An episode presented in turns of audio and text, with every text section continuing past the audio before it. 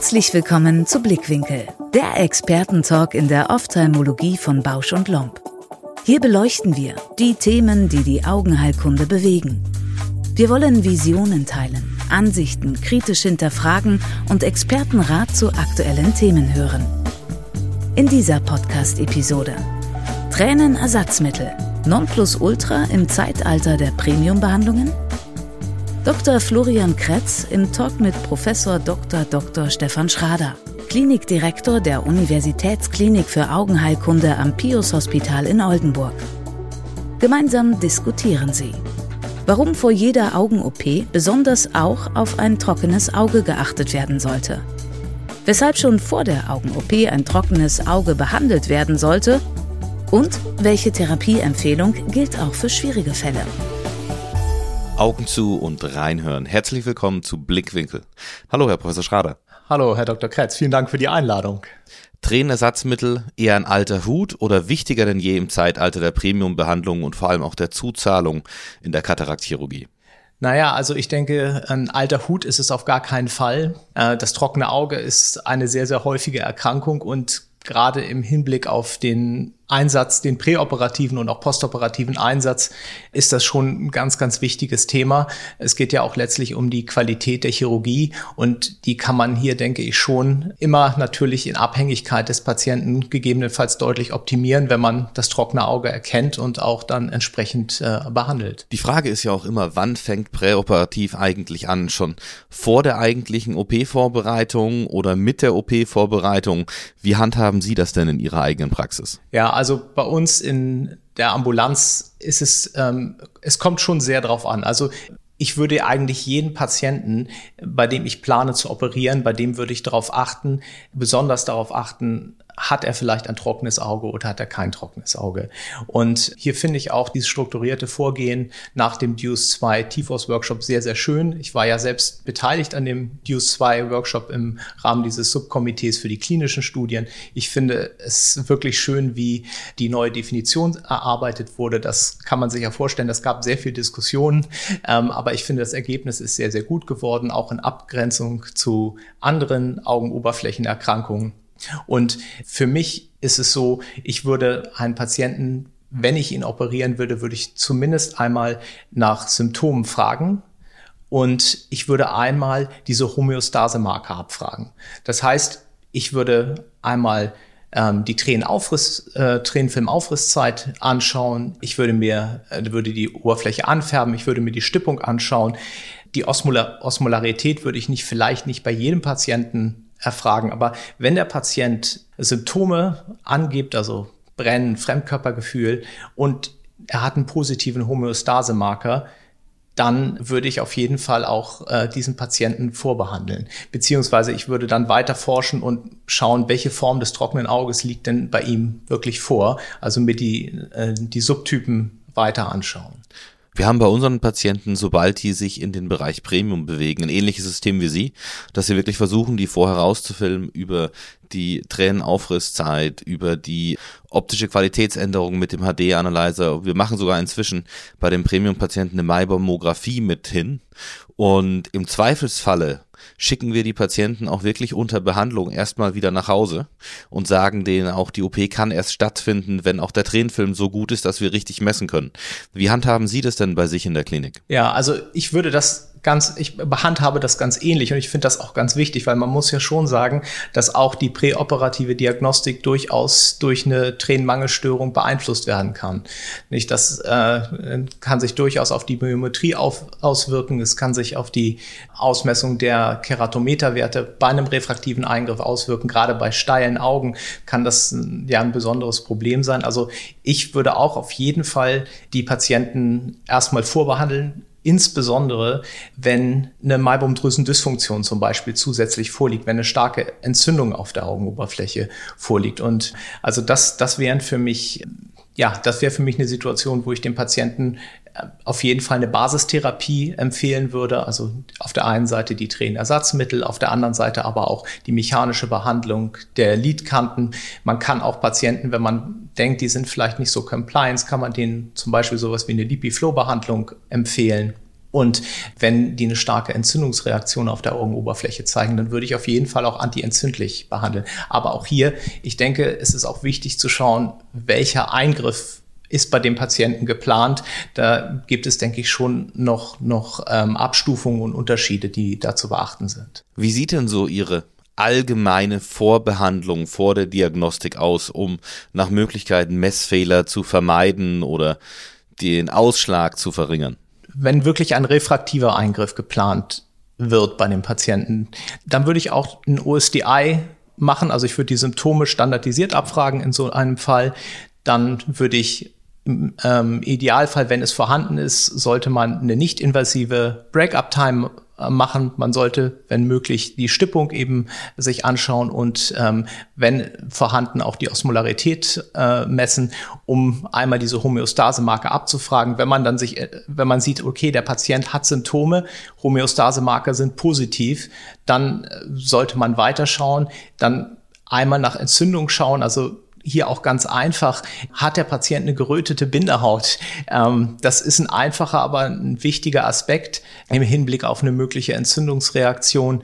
Ich würde zusätzlich vielleicht auch in Abhängigkeit der Grunderkrankung ähm, schauen, liegt vielleicht ähm, eine neurotrophe Keratopathie vor, gibt es Gründe für einen quantitativen Tränenmangel. Man kann hier auch, äh, ähm, wenn man den Keratographen hat, ja auch den ähm, Tränenmeniskus, die Höhe des Tränenmeniskus ausmessen. Ich würde einen Schirmertest machen, aber vor allen Dingen würde ich mir ähm, anschauen, hat der Patient äh, eine Maibomdrüsendysfunktion und ist die, hat, er, hat er eine starke Entzündungsreaktion auf der Augenoberfläche. Werbung. Hi, hier ist Robert, Marketingleiter von Bausch Lomb Surgical. Ob du am Anfang deiner chirurgischen Laufbahn stehst oder bereits mittendrin bist, 2024 bringt das Fortbildungshighlight für dich. Vom 9. bis 11. Mai veranstalten wir in Frankfurt das Ophthalmologische Symposium, liebevoll OSI genannt. Freue dich auf den praxisnahen Austausch mit über 20 Referentinnen und Referenten aus den Bereichen der Katarakt, Glaukom, refraktiven und Netzhautchirurgie. Fortbildung war noch nie so abwechslungsreich, interaktiv und authentisch. Klingt spannend? Überzeuge dich selbst und sichere dir jetzt deinen Platz für das OSI 2024.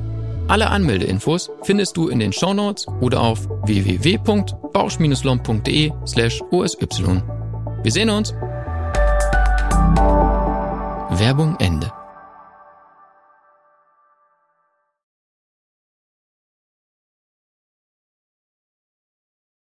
Und wie sieht denn dann Ihre typische Behandlung aus, wenn jetzt so eine leichte Entzündung mit einer Maibaumdrüsendysfunktion mit da ist? Also ich würde erstmal würde ich äh, Befeuchtung geben, also in der Regel einen hyaluronsäurehaltigen Tränenersatz und vielleicht auch ein Gel zur Nacht. Dann würde ich ähm, eine Lidkantenmassage empfehlen. Und was ich mal ganz gerne mache, ich empfehle den auch Azyter ähm, zum Einmassieren auf die Lidkanten für eine Woche, um so diese Plaques so ein bisschen zu lösen.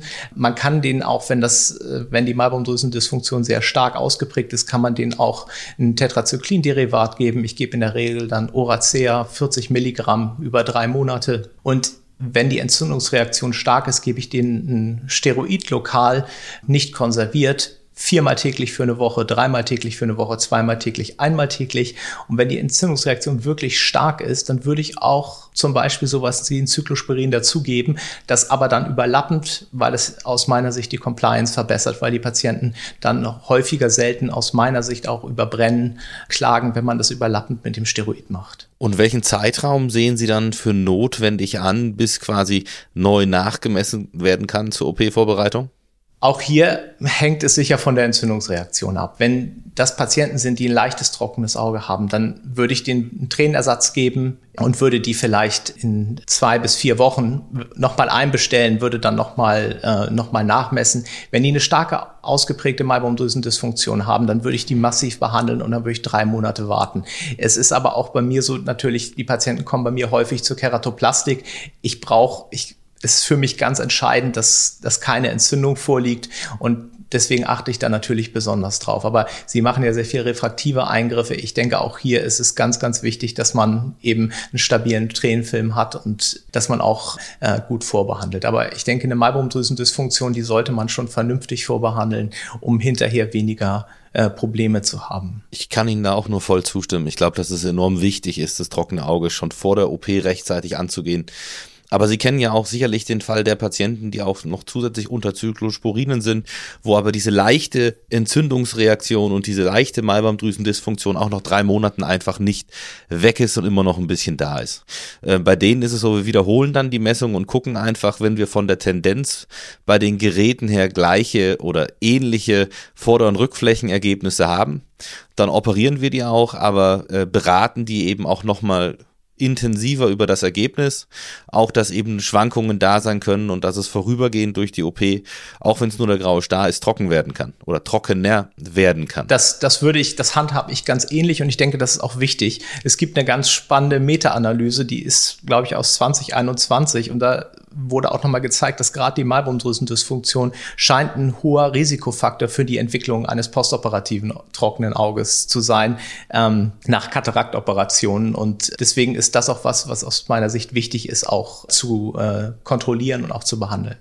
Nicht? Und die Patienten auch dementsprechend aufzuklären prozentual gesehen die meisten der Beschwerden oder der zunehmenden Beschwerden finden auch erst nach der OP statt, wenn die Patienten weiter älter werden. Deswegen glaube ich, ist es auch sehr, sehr wichtig, dass man nicht außer Acht lässt, trockenes Auge behandelt man nicht einmal und kann dann aufhören, sondern es ist die chronische Erkrankung schlechthin das ist so. Man muss natürlich auch bedenken, wenn Sie mal so in die Literatur schauen, die Patienten, die zu Ihnen zur Kataraktoperation kommen, wie hoch ist der Prozentsatz derer, die schon trockenes Auge haben? Das schwankt in der Literatur erheblich, aber ähm, so zwischen 30 und 60 Prozent der Patienten, die werden vorher schon trockenes Auge haben.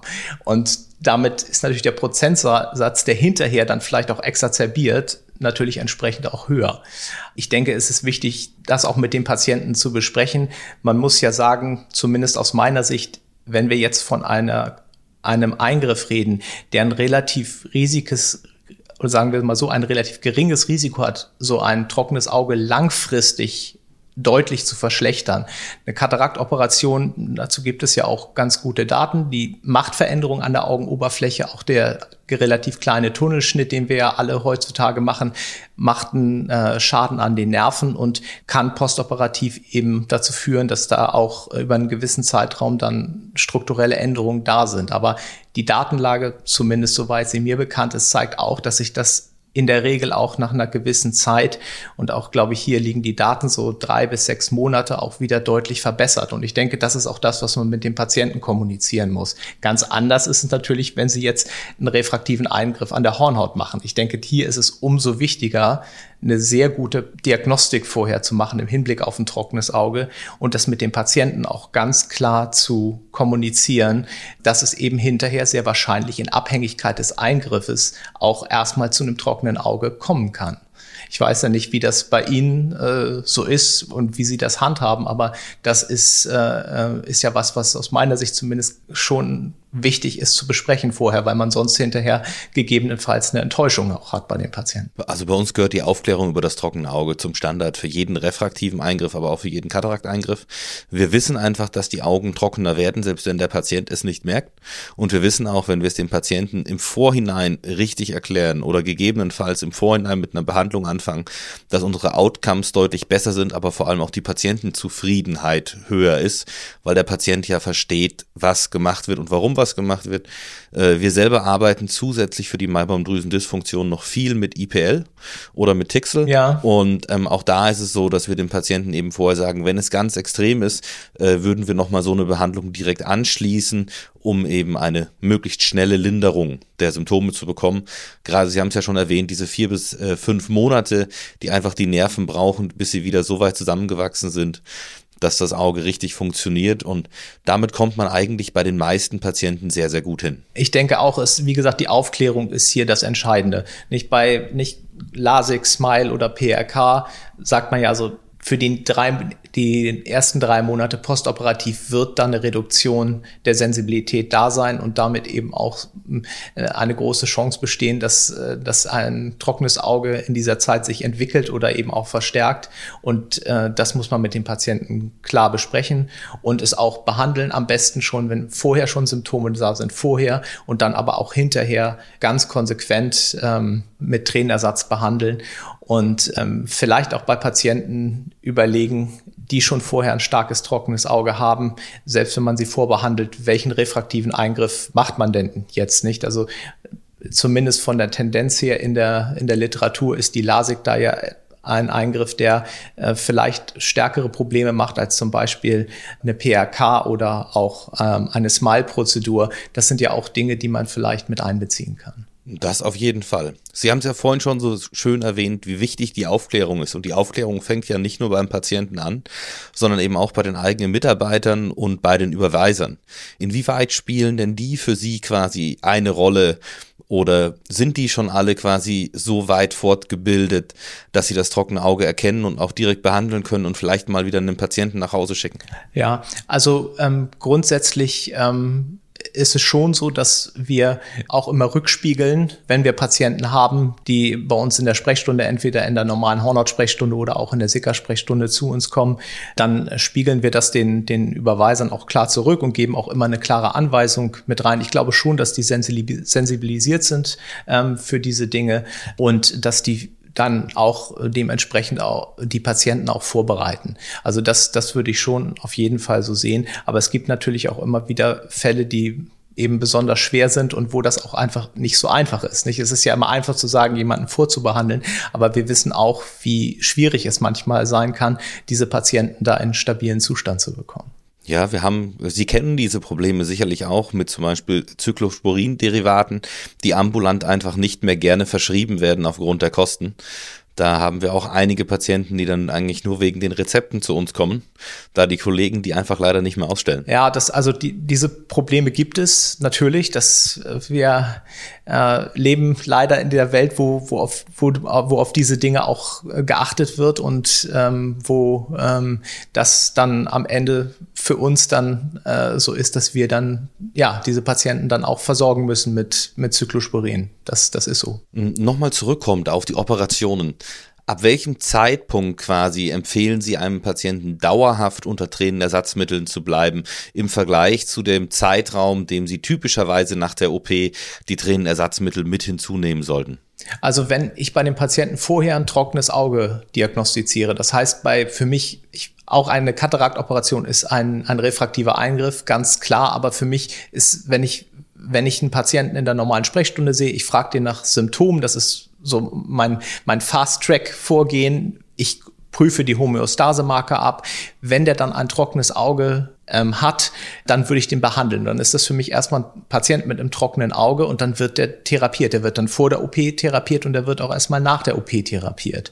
Wenn die in die Sicker-Sprechstunde kommen, dann bekommen die, wie schon gesagt, dieses ganz standardisierte diagnostische Vorgehen mit dem OSDI-Fragebogen, mit den ähm, Homöostase-Markern und dann auch der nach der weiterführenden Diagnostik, dann sind das für mich erstmal Sicker-Patienten und die werden dann entsprechend der, der Ursache der, des trockenen Auges dann auch langfristig behandelt. Wenn die das vorher nicht hatten, dann äh, würde ich die erstmal standardisiert behandeln, dann auch entsprechend dem Eingriff. Ähm, vielleicht bei einer Kataraktoperation denke ich schon, dass es sehr häufig ausreicht, die über vier bis sechs Wochen nachzubehandeln. Vielleicht, wenn die Beschwerden haben, danach noch über drei Monate. In der Regel wird es dann besser.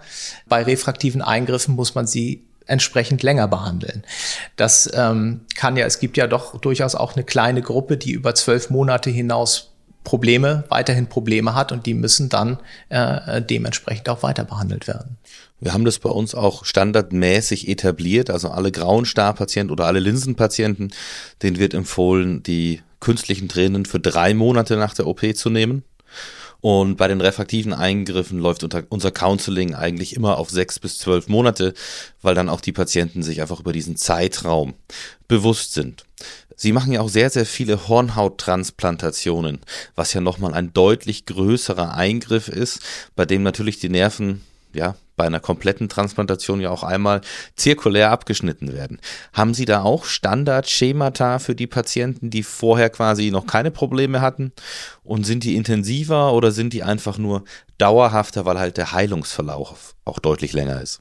Ja, also die Patienten werden standardmäßig ähm, schon vor der Operation mit Tränenersatzmitteln versorgt. Also die bekommen äh, von mir in der Regel ähm, sechsmal täglich einen äh, Hyaluronsäure, also hyaluronsäurehaltigen Tränenersatz plus zum Beispiel Cornerigel zur Nacht. Das behalten sie auch postoperativ und das würde ich bis auf weiteres auch immer weiter empfehlen. Die Heilung der, der kornealen Nerven nach nach äh, Keratoplastik, also nach durchgreifender Keratoplastik ist ja sehr, sehr langsam. Und hier kann man davon ausgehen, dass auch nach mehreren Jahren noch keine vollständige Reinnervation der Hornhaut wieder stattgefunden hat. Also die bekommen von mir dauerhaften Trainersatz. Zusätzlich zur antientzündlichen Therapie natürlich. Ja. Gerade bei diesen schwierigeren Patienten oder Keratokonus-Patienten kennen Sie die Ansätze von skleralen Kontaktlinsen, die dann statt mit Flüssigkeit einfach direkt mit Tränenersatz gefüllt werden, um eine dauerhafte Benetzung der Horner zu gewährleisten? Wir nutzen auch sklerale äh, Kontaktlinsen bei Keratokonus-Patienten, ähm, wenn die normalen Kontaktlinsen nicht anpassbar sind. Es ist aus meiner Sicht relativ, also nicht ganz so häufig, dass diese Patienten jetzt auch so ein stark trockenes Auge haben, dass man jetzt große sklerale Kontaktlinsen benötigt, die dann ja innen wie so ein Reservoir haben. Das kann aber bei Patienten mit einem schwersten trockenen Auge durchaus mal hilfreich sein, die wahnsinnige Probleme haben und ähm, die auch immer wieder ähm, Erosionen und Ulzera entwickeln. Bei denen kann so eine sklerale Kontaktlinse unter dem die Flüssigkeit sich ja so ein bisschen sammelt, kann sehr, sehr hilfreich sein, kann zu einer Sehverbesserung führen und auch zu einer deutlichen Besserung der Symptome. Also bei solchen Patienten, die kann man manchmal damit äh, deutlich zufriedener machen. Bei einem Keratokonus-Patienten ist das aus meiner Sicht eher seltener ein Problem. Aber ich würde auch, wenn man jetzt einen Patienten hat, der eine sehr steile Hornhaut hat, hat ein extrem trockenes Auge, ver verträgt die Kontaktlinse ähm, aber so ganz gut. Bei dem kann man überlegen, ob man eine Sklerallinse ansetzt, anpasst. Häufig nutze ich aber auf der anderen Seite die Sklerallinse, wenn die normale Linse nicht mehr gut sitzt. Da kann man mit einer Sklerallinse oder mit einer Minisklerallinse ja häufig eine Situation schaffen, wo die wieder besser die Linse tragen können.